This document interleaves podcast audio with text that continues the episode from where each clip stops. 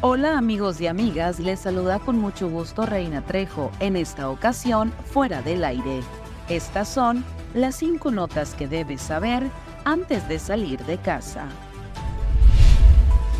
El mes de noviembre ha iniciado de manera violenta para las mujeres en el municipio de Navojoa, ya que durante los primeros 10 días se han registrado casi 80 llamadas de emergencia por parte de mujeres que han sido víctimas de violencia familiar esto de acuerdo al reporte de incidencias del número de emergencias 911.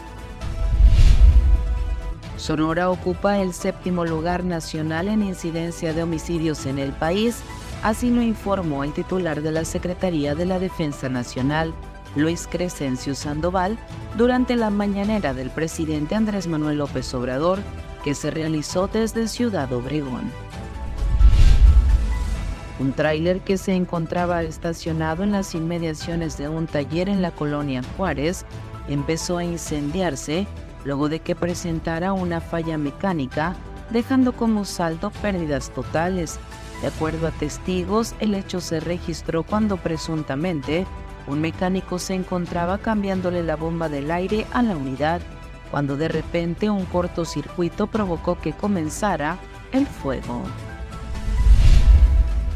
El Cabildo de Navojoa aprobó el inicio del proceso administrativo para contraer uno o más créditos financieros hasta por 15 millones de pesos que solventarán requerimientos económicos del ayuntamiento por lo menos en lo que resta de este año.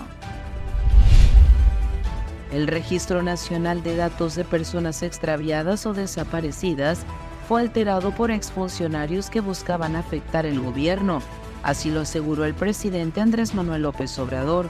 Compartió que la cifra de más de 126 mil desaparecidos que existe en el país desde 1962 a la fecha no es real y que está muy por encima de la realidad que vive México en esa problemática.